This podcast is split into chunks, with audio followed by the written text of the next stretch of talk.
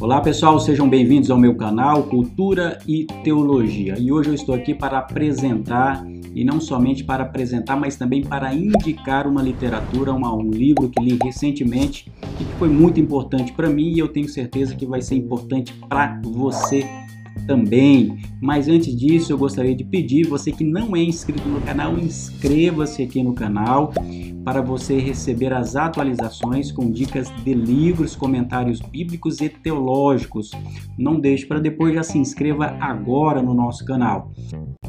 Muito bem, gente. Hoje o livro que quero apresentar para vocês e recomendar é esta obra que aqui está, o livro Desejando o Reino, Culto, Cosmovisão e Formação Cultural, livro escrito pelo James Smith.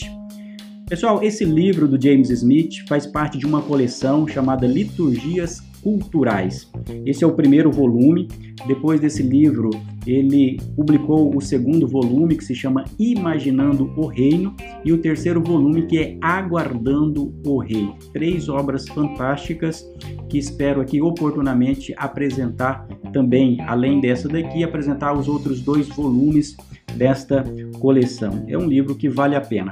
Muito bem, em relação à estrutura da obra, é um livro que tem aí 238 páginas, é um livro de um tamanho bom, um tamanho médio, muito profundo. Esta obra ela está dividida em duas partes. Aliás, se nós considerarmos aqui a introdução, que é uma introdução extensa, vai até a página 35, nós temos aí uma terceira parte, onde ele apresenta aí os conceitos iniciais. Mas nós temos aqui duas partes. A primeira parte fala animais que imaginam e desejam, somos aquilo que amamos. E a segunda parte é desejando o reino, o formato da prática da vida cristã. Então, ao todo são seis capítulos que é, o James Smith apresenta aí uma teologia, uma filosofia antropológica do ser humano. É um livro realmente que vale a pena a leitura.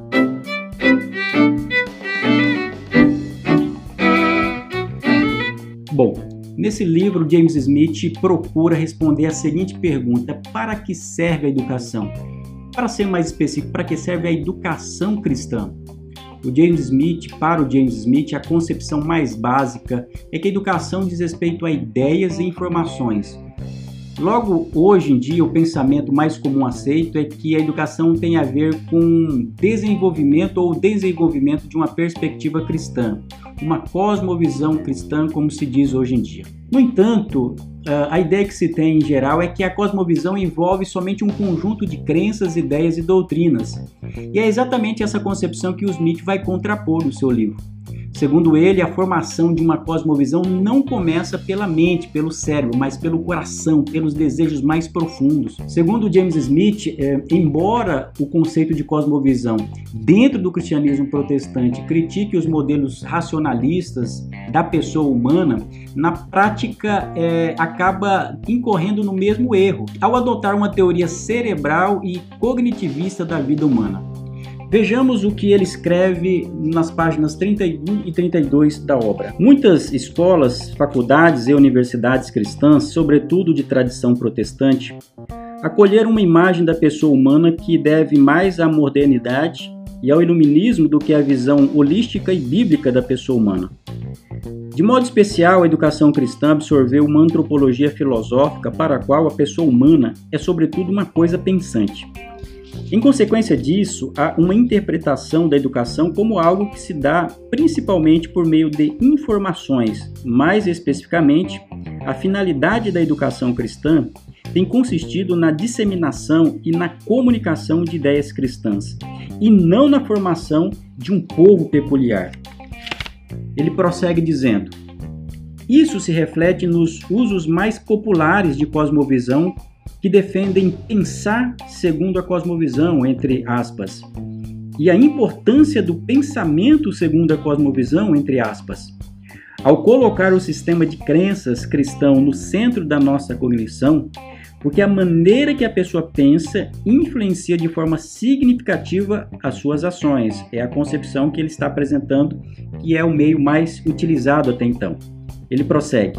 Uma cosmovisão se constrói como um conjunto de ideias implícitas. Ele afirma: essas interpretações de cosmovisão ocultam uma compreensão dualista e, portanto, reducionista da fé cristã. Ela reduz a fé cristã basicamente a um conjunto de ideias, princípios, afirmações e proposições conhecidas e nas quais se crê. O objetivo de tudo isso é o pensamento correto. Contudo, diz ele, isso nos faz parecer o tipo de coisa que Descartes disse que éramos coisas pensantes que são recipientes de ideias. Segundo o autor, ao apresentar essa forma de compreender a educação cristã e mais especialmente a cosmovisão cristã, ele diz que devemos inverter essa lógica. Ele prossegue afirmando na página 33. Antes de articularmos uma visão de mundo, nós adoramos. Antes de colocarmos em palavras as características de uma ontologia ou de uma epistemologia, oramos por cura e iluminação da parte de Deus. Antes de teorizarmos sobre a natureza de Deus, cantamos louvores a Ele. Antes de expressarmos princípios morais, recebemos perdão. Antes de sistematizarmos a doutrina das duas naturezas de Cristo, recebemos o corpo de Cristo na Eucaristia. Antes de pensarmos, Bom, a partir disso, o James Smith vai desenvolver a sua antropologia filosófica, ou seja, uma compreensão sobre o homem. Ele diz que antes de tudo nós somos animais que desejam, somos aquilo que amamos. Ele diz que antes de sermos seres pensantes, somos criaturas afetivas, dotados de um corpo, obviamente. O ser humano, portanto, é, é aquilo que ele ama. O ser humano ele se expressa através de um amor que, por consequência, define aquilo que somos.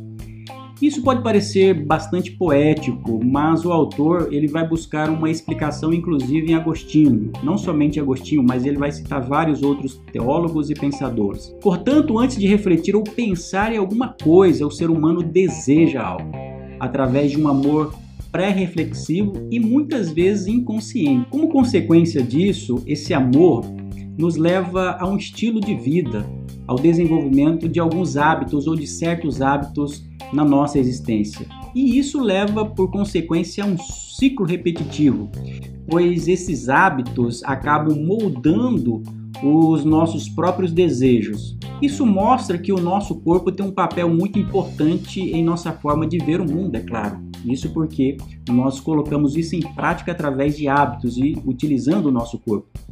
É por isso que somos mais afetados por filmes e propagandas, às vezes, diz ele, do que por livros, pois eles modelam os nossos desejos. Eles quem? Esses filmes, essas propagandas que tocam essencialmente na nossa parte afetiva, além da parte cognitiva.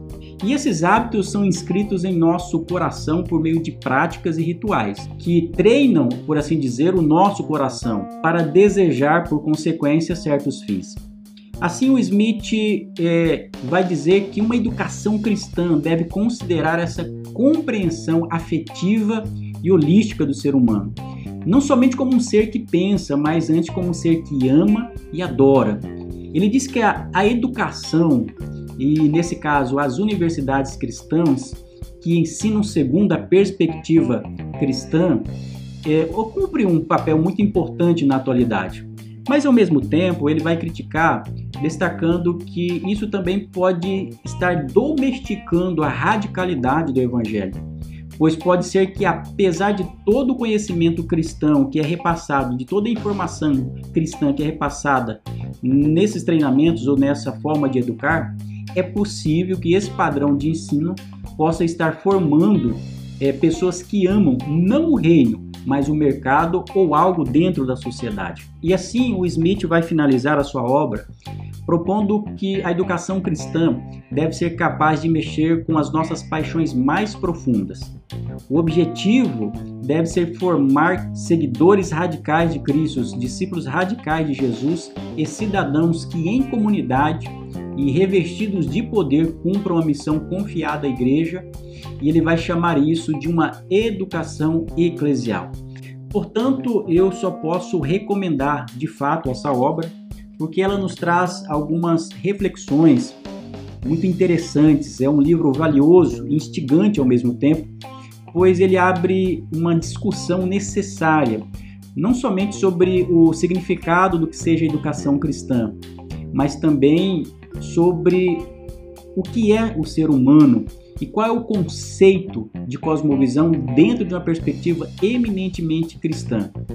E principalmente nos leva a refletir a forma como os cristãos devem se posicionar no ambiente público. Devemos considerar somente a nossa mentalidade, a nossa capacidade argumentativa, as informações que as doutrinas e as crenças elas são capazes de formar dentro da mentalidade de uma pessoa? Segundo James Smith, não, porque antes disso nós somos seres afetivos, nós somos seres que amam. Então fica aí a minha recomendação a todos vocês, desejando o reino, culto, cosmovisão e formação cultural de James Smith pela editora Vida Nova.